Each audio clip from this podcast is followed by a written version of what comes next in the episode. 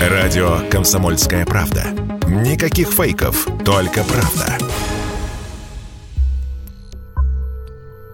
В странах Скандинавии это уже почти норма. У нас пока что экзотика. Многоквартирные дома из дерева в России строить только начали. В Вологодской области в качестве пилотного проекта прямо сейчас возводятся четырехэтажки из так называемой перекрестно-клееной древесины. Сейчас власти решили пойти дальше. Минстрой и МЧС утвердили дорожную карту развития деревянного домостроения в России на ближайшие три года. Помимо прочего, в нее вошли задачи по внедрению многоэтажного деревянного строительства. О том, насколько реально перенести вологодский опыт на всю Россию, Радио КП рассказал руководитель Всероссийского центра национальной строительной политики Александр Моор. Перспективы деревянного домостроения у нас очень большие. У нас есть дерево, этот э, ресурс у нас достаточен, но он на сегодняшний момент не востребован. Технологии позволяют строить на сегодняшний момент ну, примерно 8-10 этажей э, многоквартирные дома.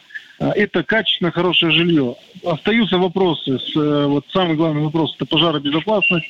Самый главный вопрос – это техническая безопасность самой конструкции и так далее. Ну вот на сегодняшний момент э, коллеги договорились, но нужно еще досогласовать, я бы так сказал, весь регламент, и насколько его возможно упростить. Потому что вот те технологии, которые сегодня есть, и правила, они делают это домостроение пока не совсем конкурентоспособным. Потому что в сфере того, что есть необходимость соблюдать все нормы, идет э, повышение на стоимость квадратного метра достаточно существенно. В общем, основная проблема в проведении исследований с целью подготовить документацию и стандарты, которые подтвердили бы, деревянные многоэтажки по всем показателям безопасны, от пожарного и механического до сейсмического. Технологии уже есть. Недаром китайским и японским пагодам, построенным из дерева, уже по тысячу лет, и ведь стоят. А еще дерево, в отличие от бетона, не токсично и пахнет приятнее. И, кстати, в странах, где многоэтажки из деревянного бруса строят давно, материал для них поставляла в том числе и Россия, отмечает отвечает Александр Моор.